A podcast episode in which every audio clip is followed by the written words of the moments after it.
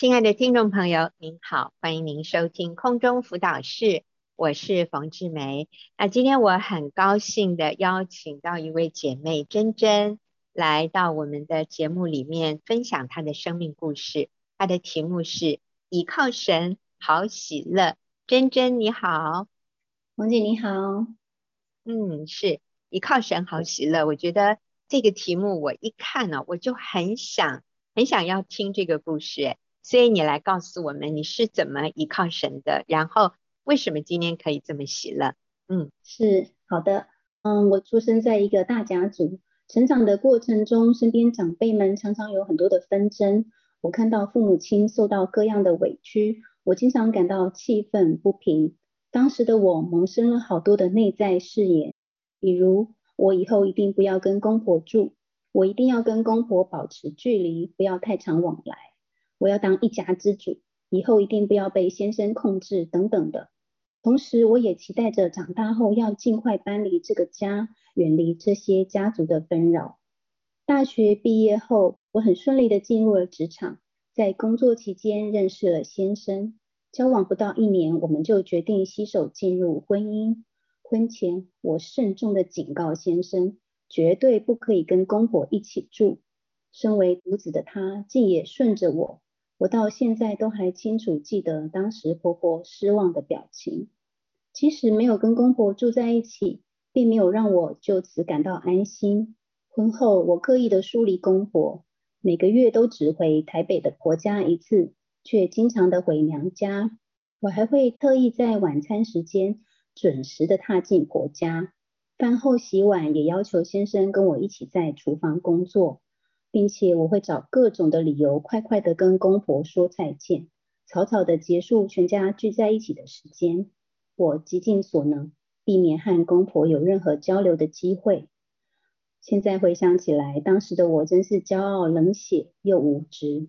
是啊，呃，我听到珍珍讲到现在，就是从一开始讲到这个阶段，我觉得我们真的是受原生家庭好大的影响。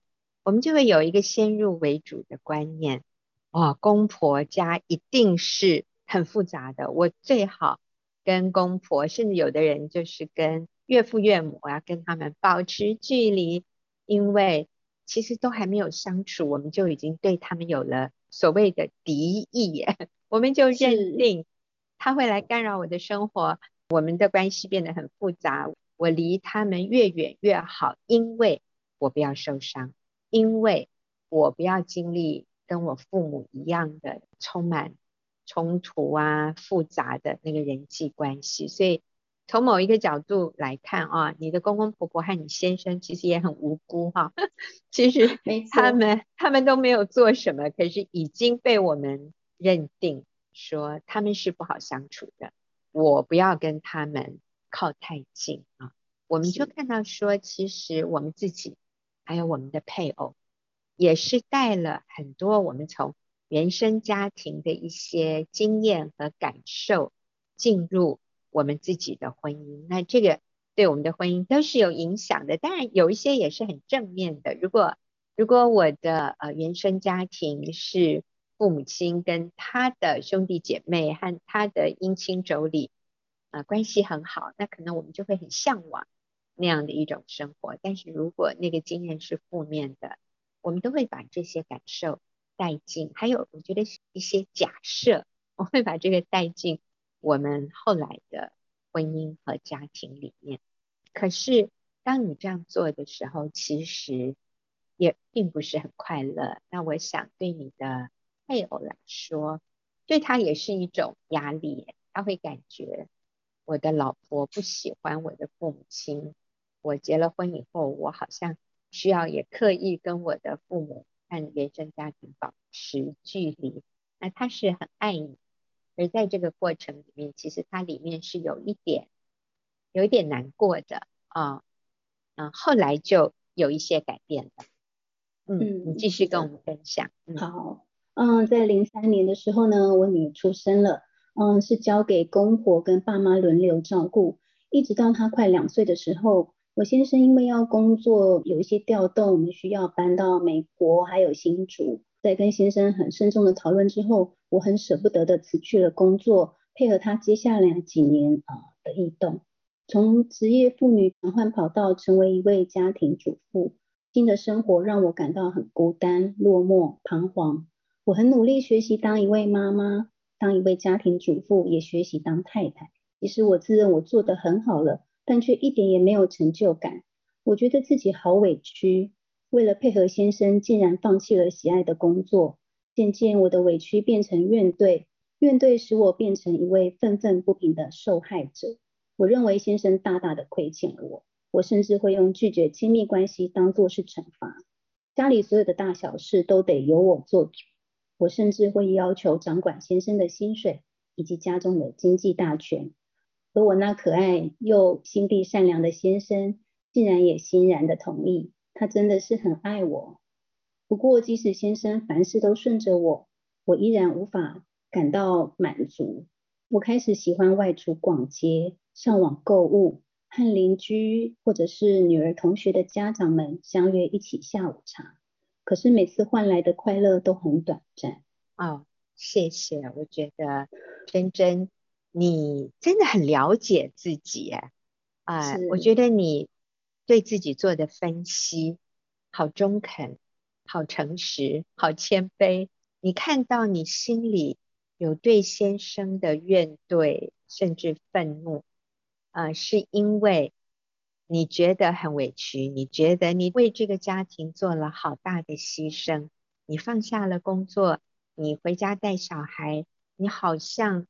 就放弃了所谓我们自己的梦想啊！我没有办法在我的工作上来展现我的长才，好像失去了那个啊心理学所谓自我实现的这样的机会，然后我们就会把里面的不满、里面的一种失落，就归咎在先生和孩子身上，都是你们啦，我才要做这么大的。牺牲和舍己啊，觉得自己好壮烈，自己是殉道者一样，然后我们就有理由可以对对方有情绪啊，我们就有理由可以对孩子有更高的要求，然后我也有理由可以花钱啊。然后你说，虽然先生都顺着你，哇，你的先生也了不起哦，他都顺着你，嗯，然后呢，你也。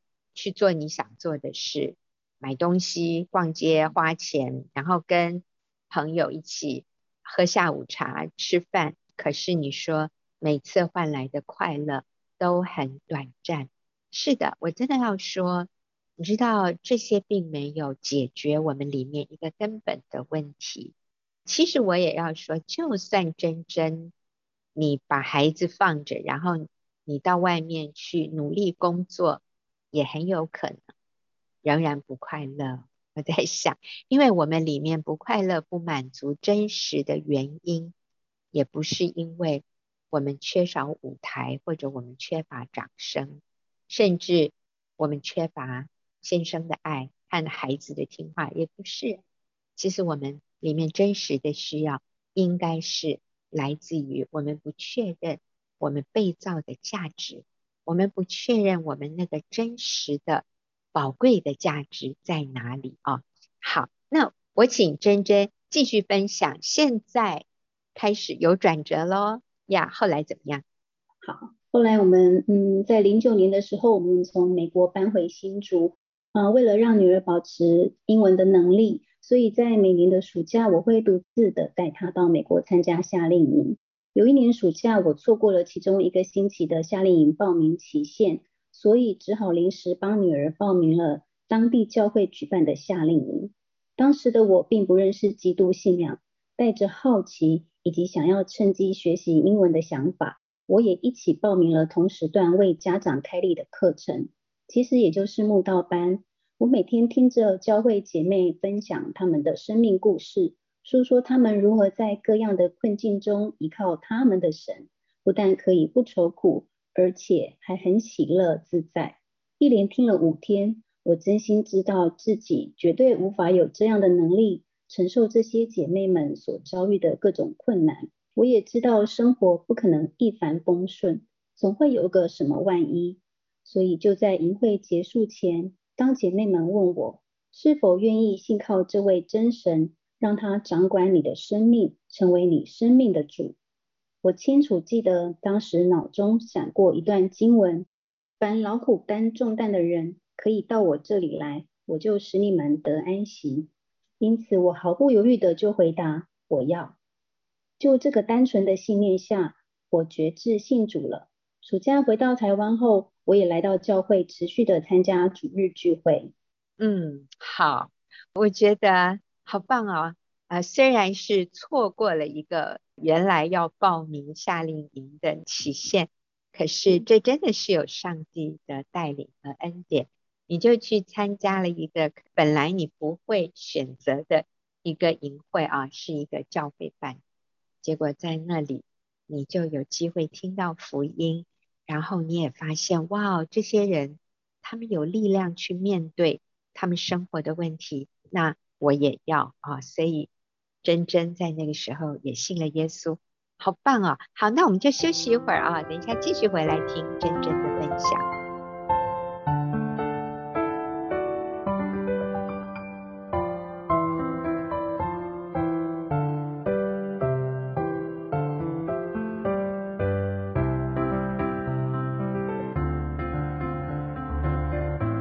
朋友，您现在所收听的是空中辅导室，我是冯志梅。那我今天请到了珍珍姐妹跟我们分享她的生命故事，依靠神，好喜乐。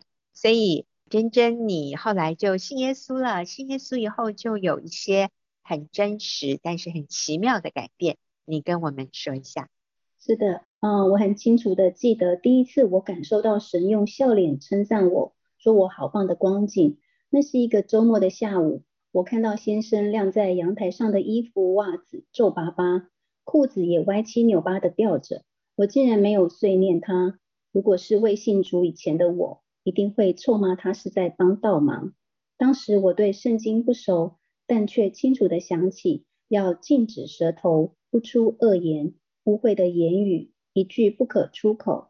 只要凡事说造就人的好话。于是我走到先生旁边，谢谢他说。老公，你对我真好，知道我来不及晾衣服，就主动帮我，谢谢你。也转头对女儿说：“你看，爸爸对我好好哦。”先生笑了笑，没有说什么，但看得出来他是很高兴的。我也好开心自己能有这样的好行为。原来照着神的教导，真的可以不做难，很喜乐。也不知道是从什么时候开始，我很乐意的陪先生回公婆家。经上说。当照耶和华吩咐的孝敬父母，使你得福。我一点也不做难的，主动打电话给公婆，关心他们。几次之后，婆婆也对我越来越敞开，常常电话一聊就是一小时起跳。我越是花时间倾听，越觉得自己好羞愧。以前的我怎么那么狠心，没有好好善待如此疼爱我的公公婆婆呢？之后，在一次和大学朋友们聚餐的时候，聊到了婆媳关系的议题，听到同学们都有着跟我以前一样的问题，他们对公婆也是避之唯恐不及。所以，当同学们听到我分享跟公婆现在有进步的互动关系，他们都笑着说：“你一定装得很辛苦吧？你一定撑不久的啦。”当下的我没有多做回应，但我内心知道，我的改变在人眼中的确像是天方夜谭。要不是在耶稣基督里，我一定没有办法做到的，感谢主。我也不记得是什么时候开始，我不再那么喜欢逛街购物，也渐渐的把电脑里的购物网站一一的删除。当我第一次收到信用卡账单，里面没有多余的购物账单的时候，我好惊讶，自己竟然可以胜过这些物质的诱惑。我不再盲目追求物质的安慰，因为在耶稣基督里，我已经接受到真实的满足与美好。嗯，哎，我听到这里，我真的觉得好棒哦，好惊奇哦，啊、那我也真的要问一下珍珍，你对公公婆婆的态度啊，和你们之间的互动啊，就是有非常明显的改变。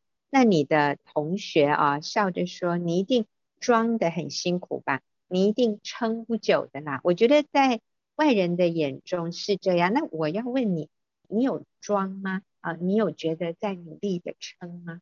一开始的时候，真的啊是很刻意的操练这一件事情，啊，单单就是为了顺服真的教导，真的是不容易。对，刻意的操练，确实是刻意的操练。要、哦、如果说是装，好像也不能说不装嘛，哈。但是后来真的是做的越来越顺手，然后也越来越喜乐，真的是甘心乐意，嗯，就这样持续的下去了。是，所以一开始其实是在改变一个旧有的习惯。我们旧有的习惯就是跟他保持距离，但是当我们知道说，啊、呃，有一个更好的做法，就是我可以主动的去关心他们，所以我刻意改变过去的习惯，那是需要费力的啊、哦，就是需要刻意的，不是那么自然。可是做久了，你会发现这是美好的，因为你。经验到那个美好的结果啊，所以就变成另外一种新的好习惯。我觉得所有的事情都是这样，小孩子读书，或者是说我们年纪大的人要运动，甚至在饮食上面节制。你知道，顺着我们肉体的欲望放纵自己，不节制是很自然的，是很舒服的。可是久了，你会发现它有一些不好的结果。对你的身体有影响，体重也有影响。那一个孩子，他不愿意建立一个好的读书的习惯，其实他每一次看到自己的成绩，那对他也是一个挫折和打击。但是当我们愿意去改变这些习惯，况且还有上帝帮助我们的时候，我们就会经验到他美好的果子。开始是有一点点费力或者困难的。我想真真好诚实哦，也不是说我信了耶稣以后就。哇！突然我什么都不用，不用改变，然后一切就美满幸福。我们确实要愿意靠着主来改变，但是我们最后发现那个果实是美好的。就像珍珍刚才讲，不知道什么时候开始不再需要逛街购物，它可以胜过物质的诱惑，它也可以在花钱上面经验到节制以后。带来的满足和美好，我觉得这是一种成长的喜悦耶，好棒哦！好，后来你们就从美国搬回台北，嗯，那还有什么后续的一些改变吗？嗯嗯，后来我们定居在台北之后，就是开始稳定的参加了学员妇女小组，然后也参加了婚姻班，在婚姻班的时候，给我了好大好大的冲击。一直以来，我都觉得我自己的婚姻是幸福美满的，也觉得自己把先生管得很好，觉得自己很棒。上了婚姻班之后，才惊觉自己真是大错特错，我觉得好羞愧，好羞愧。嗯，我开始学习调整自己跟先生的互动，首先是合一。我忘不了冯姐说的，人结婚，钱也要结婚。于是我主动询问先生。要把我的私房账户跟家里的账户合并，并把经济大权交还给他。先生竟说不用，就维持跟以前一样交给我。接着我又继续问他，那么我把每个月的账目都做账跟你报告好吗？他很快的说好。就这样，我开始一点一滴的学习调整家中的次序，因为经上说，丈夫是妻子的头，正如基督是教会的头。虽然我的先生还没信主。但我好期待可以跟着他一起按着神的心意活在真理中。以前家中大大小小的事都是我说了算，我很霸道，我要求先生改变他的生活习惯来配合我过日子。唯独一件事是结婚十九年来一直没有办法改变的，就是客厅地上的脏袜子。心情好的时候，我会一边碎念一边把袜子收进洗衣篮；心情不好的时候，我会一直臭骂先生。你真的很懒惰，很过分，都不一起维持生活环境。有一段时间，正好妇女小组讨论到，你是否完全接纳你的先生？我突然念头一转，随地乱放袜子，或许是先生放松的方式。他工作烧脑，压力很大，或许这是他小小放肆宣泄的一种习惯。我应该接纳他，让他用他的方式过生活。于是我再也不碎念他，我并刻意操练，安静主动地收拾他放在地上的脏袜子。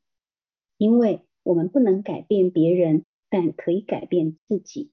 半年前搬家后的某一天，我和先生坐在客厅听音乐，我瞥见角落有一双袜子，我笑着对先生说：“老公，谢谢你这么努力的工作，让我们能够搬到这么好的新家，我真的好开心，你好棒哦。”我大大的称赞肯定我的先生，最后我又忍不住轻轻的自言自语说了一句：“如果没有袜子就更完美了。”接着我还是一样一如往常的把袜子收进洗衣篮里。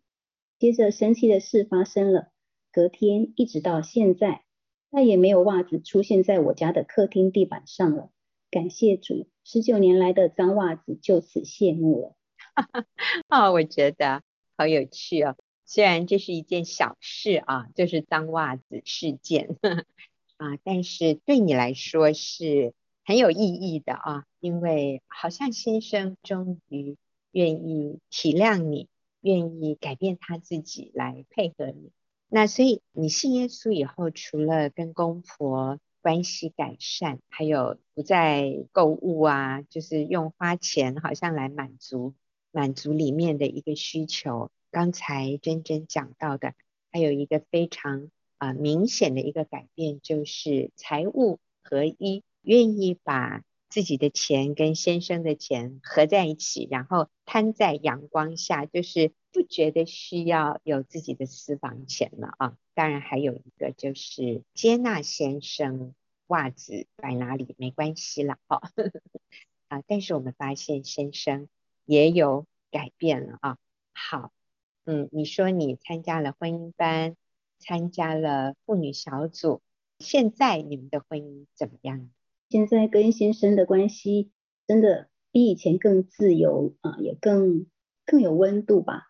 我觉得彼此就是合一，就是婚姻班红姐教导的啊，这个合一的那种感觉是很真实的。对，嗯，比较没有模糊的地带，或者是对，所以好像就是我们不再需要像以前一样的自我保护。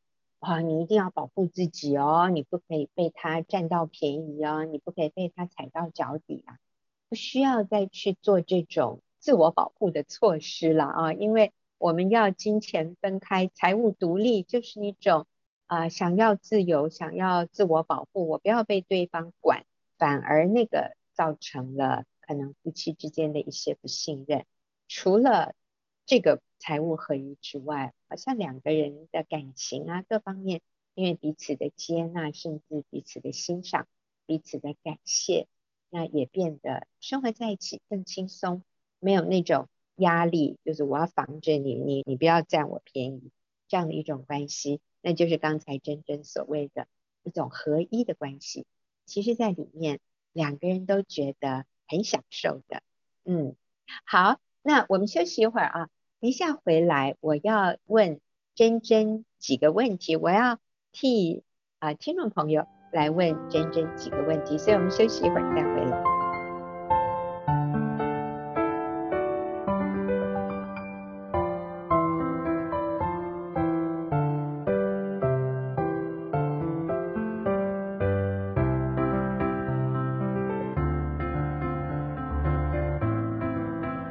友，您现在所收听的是空中辅导室。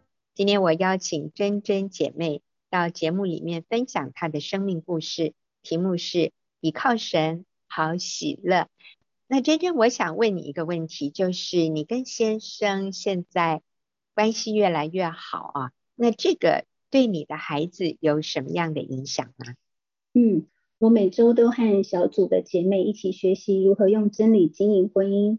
一起参加学员妇女小组的讲座跟参会，常常让自己浸泡在真理当中。我持续的学习，让圣灵来带领，按着真理，渐渐的恢复了家庭的秩序。女儿身在其中，也自然有了很多的改变。我曾经从女儿的老师她的口中听到，我女儿是这样告诉老师的：我妈妈真的是很夸张，从没看过一个太太怎么都听先生的，把先生当国王。当时我心中笑着，always，对呀，我就是那个皇后，你就是那个公主呢。我清楚知道女儿一点也没有贬低妈妈我的意味，她是欣然同意，而且欣然的认同，乐意宣告我们的家庭是在基督耶稣里按真理有秩序又彼此相爱的。虽然现在先生还没有信主，女儿也还继续摸索她自己与神的关系，但我很有盼望。我知道神的恩典已经在我的家中，因为他是慈爱、怜悯、信实的。我要紧紧跟随他。哥林多后书四章十六节，所以我们不丧胆，外体虽然毁坏，内心却一天新似一天。从前我因为内在的软弱，所以丧胆，因此得到主的怜悯，可以信主。现在在真理的浇灌下，神带领我走在正确的路上。圣灵保惠师是我随时的帮助，让我可以不丧胆，生命一天心思一天。嗯，哇，真的好宝贵，倚靠神真喜乐哈。那我想有一些朋友听了真真的见证，可能会有一些疑问，或者想要更多了解的哈。就是刚才真真在前面的时候提到，呃，在结婚以前啊，甚至结婚以后的一段时间里面。啊，就是真真你会逃避和婆家的相处，可是最后你发现其实公公婆婆不像你想的那么难相处，所以从你一个过来人的角度，你会给有类似这样恐惧的媳妇们什么样的建议呢？呃，其实打从结婚前开始呢，我就已经决定要逃避跟公婆相处。我先生真的很配合我，都跟着我一起这样子做。啊，起初我没有特别的感觉，但几年下来，我开始感受到我先生他其实是有压力的，尤其是在节日的时候。但是呢，我就是始终选择忽略他的感受，而且过了就算了。可是，在认识主之后呢，嗯，被主提醒了嘛，啊，所以就开始让我思考自己的婆媳关系。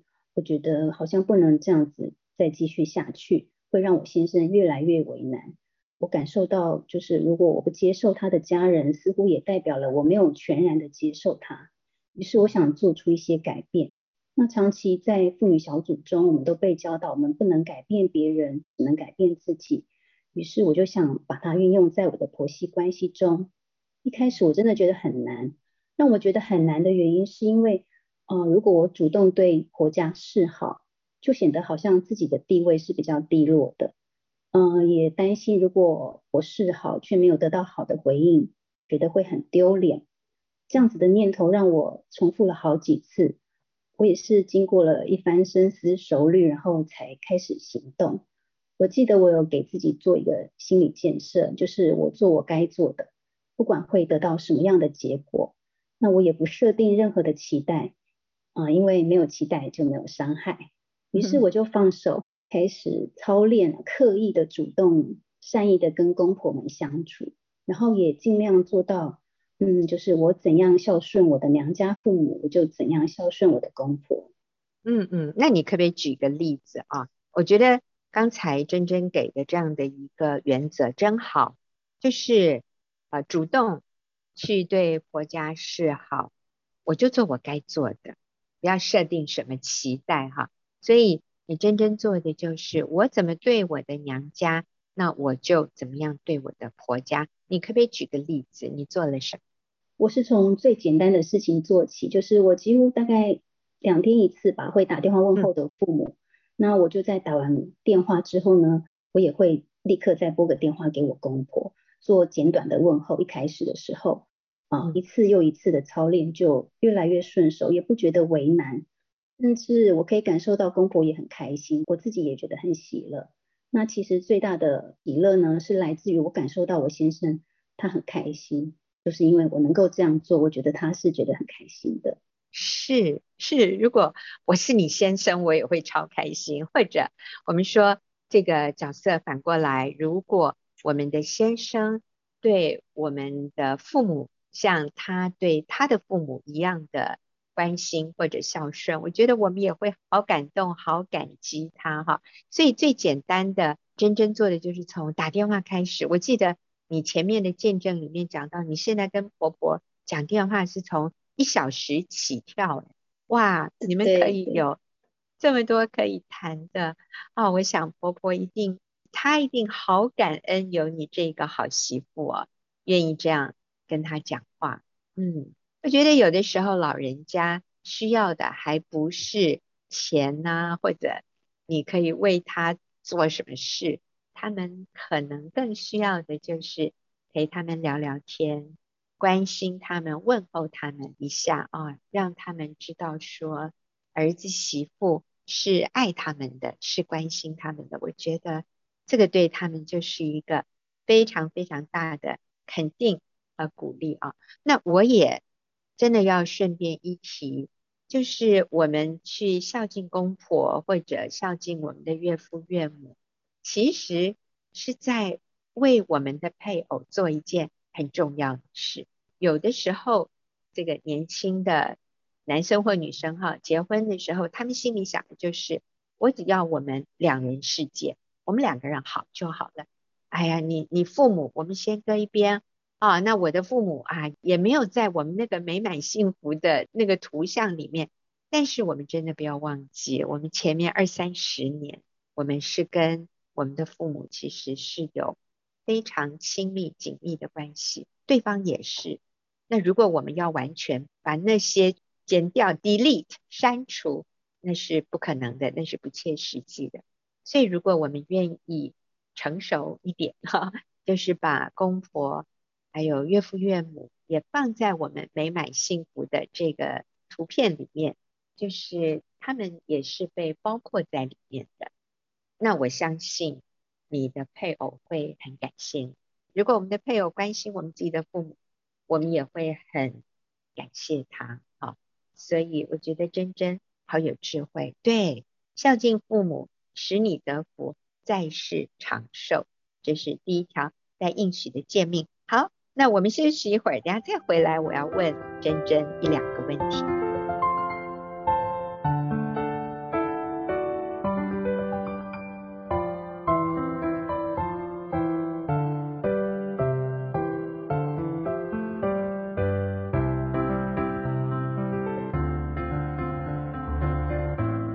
那我要继续问珍珍一个问题哈，呃，你前面说开始做家庭主妇的时候，你觉得很委屈、很牺牲，那现在呢？你对家庭主妇的这个角色，你觉得有什么不同的看法？你觉得身为家庭主妇有什么样的价值？然后你的眼光是怎么样改变的？是的，刚回归家庭的时候，我真的是觉得非常的委屈，常常觉得愤愤不平。为什么是我辞去工作来配合先生？我用这种复杂的情绪过了好多的年，还好我认识了主之后，有了很大的翻转。我看见原来能够在家担任主妇，这是神给我的恩典。于是我把家当作是神托付给我的禾场。因为我的先生还没有信主，所以我是用满心期待跟神同工的心境，要用真理来浇灌我的家。使这个家成为神所赐下的避风港。又在一段时间后呢，我更深深的体会到，因为身为全职的家庭主妇，我才能够很专心，嗯，用更多的耐心，也更细心的来照顾陪伴我的女儿跟先生。每当看见先生跟女儿都好喜欢回家，家中也都不时充满了愉悦的谈笑声，我真的觉得好感动，觉得这就是神赐给我最美的祝福。嗯，真的，全职家庭主妇，她真的是一个全职的工作。我们说 it's a full-time job，它不是一个八小时的工作，它真的是啊一天二十四小时全职的工作啊，来经营家庭，让家里是温馨温暖的，是很有价值的啊。好，最后一个问题哈，真真提到说你后来学习跟先生金钱合一啊，那我要问的是。啊，如果金钱不合一，对夫妻关系有什么影响？你为什么愿意把钱全部摊开，让先生知道？当你这样金钱合一之后，对你们的关系又有什么样的影响？嗯，哦，我掌管了家中的经济大权将近有十二年的时间，在婚姻班听到冯姐说人结婚，钱也要结婚，我真的是好震撼，好震撼。回到家后，我脑袋一直浮现这句话。所以我就特意思考了一下，金钱没有合一会在我的婚姻上造成什么样的困难。在很仔细的思考，察觉了一件事，就是啊、呃，金钱没有合一的话，真的会影响我跟先生之间的关系。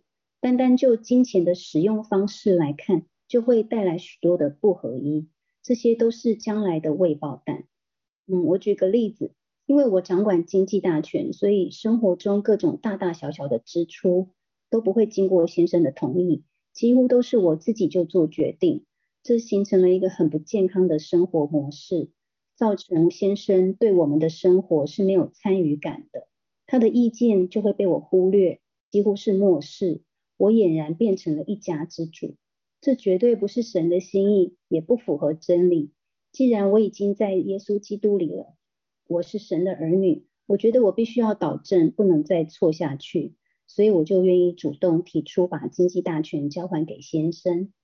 至于说有没有为难，印象中我没有太为难。当我有一颗愿做的心，感觉神就把这样子的能力跟勇气放在我身上，所以我没有太多的犹豫跟为难，就是直接请先生接手。那要感谢我的先生，他真的很信任我，依然把财务交给我全权管理。但我就是定义把自己放在管家的位份上，我定期会跟先生做财务报告。并且把金钱支出这件事呢，刻意的操练，不再恣意妄为。嗯，即使是买衣服这样的小事情，我会先把衣服拍照，回家再问先生，他觉得好不好看，值不值得买，他喜欢哪一个颜色，然后再决定购买。当我开始这样做的时候，我个人得到了很多正面的回馈跟收获。首先，我养成了谨慎购物的好习惯，有时候还没有等回家询问先生。我就已经打消购物的念头，和先生也产生了更多正向的互动。当我穿着先生挑选的衣服的时候，会获得他的注目，他甚至会开口说：“嗯，这个是我帮你挑的衣服耶。”回想从前，不管我买再多漂亮的衣服，也从来没有获得他的注目。所以，金钱的合一确实是为我们夫妻关系带来了更多的和谐，更多的信任感。是。你知道吗？其实当我们顺服真理的原则，然后愿意，这是凭信心的一件事，我们就经验到那个祝福和那个喜乐、那个喜悦。我想很多人会认为啊，我如果金钱跟他合一，我一切向他透明，那我就太不自由了。很多人是这样认为。哦，我什么都要问他，那我太不自由了。我。太没有尊严了。可是其实事实是相反的。当我们愿意愿意认定婚姻就是两个人要合一，我信任他，我也希望他信任我，所以我愿意向他敞开，我愿意向他诚实，我们之间没有什么需要隐藏的。当你愿意这样，就是与对方合一的时候。你第一个经验到的是信任，然后是两个人关系的合一，中间原来的一道墙好像就被挪走了，那是很大的快乐，那是一种很真实的幸福感。所以我要说啊，其实我们常常被魔鬼的谎言所欺骗，就是哎，你不要对他太好，你不要什么都让他知道哦。这样你会吃亏哦，这样你会不自由哦，你这样会被践踏，你这样会很卑微，没有尊严哦。各位，这些真的都是一些似是而非的想法。那真理是，当我们愿意信任对方，我们愿意付出我那个百分之百的时候，我不再保护自己。呃，我所谓保护自己，就是。我不再啊自己留一手啊，就是我也要有我的私房钱啊。我们还一直在为自己的自由在那里争取的时候，反而我们失去了更宝贵的东西，就是两个人的合一。而且你发现，当你愿意跟对方合一，你愿意向对方坦诚的时候，而且你愿意询问对方的想法和意见的时候。你经验到的其实是更大的自由，你没有失去自由。我们经验到的是不仅仅是更大的自由，而且是真实的一个保护，所以我们的关系是被保护的。那个保护就来自于彼此的信任，非常宝贵的。我们好谢谢真真愿意这么真实的跟我们分享，当他依靠神以后，他所经验到的喜乐，不仅修复了他跟公婆的关系，不仅得到先生的信任，连孩子都洋溢在爸妈相爱的那个幸福里面，真好。好，谢谢真真接受我们的访问和回答我的问题。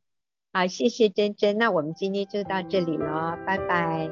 谢谢卢姐，是，也谢谢听众朋友的收听，是下个礼拜。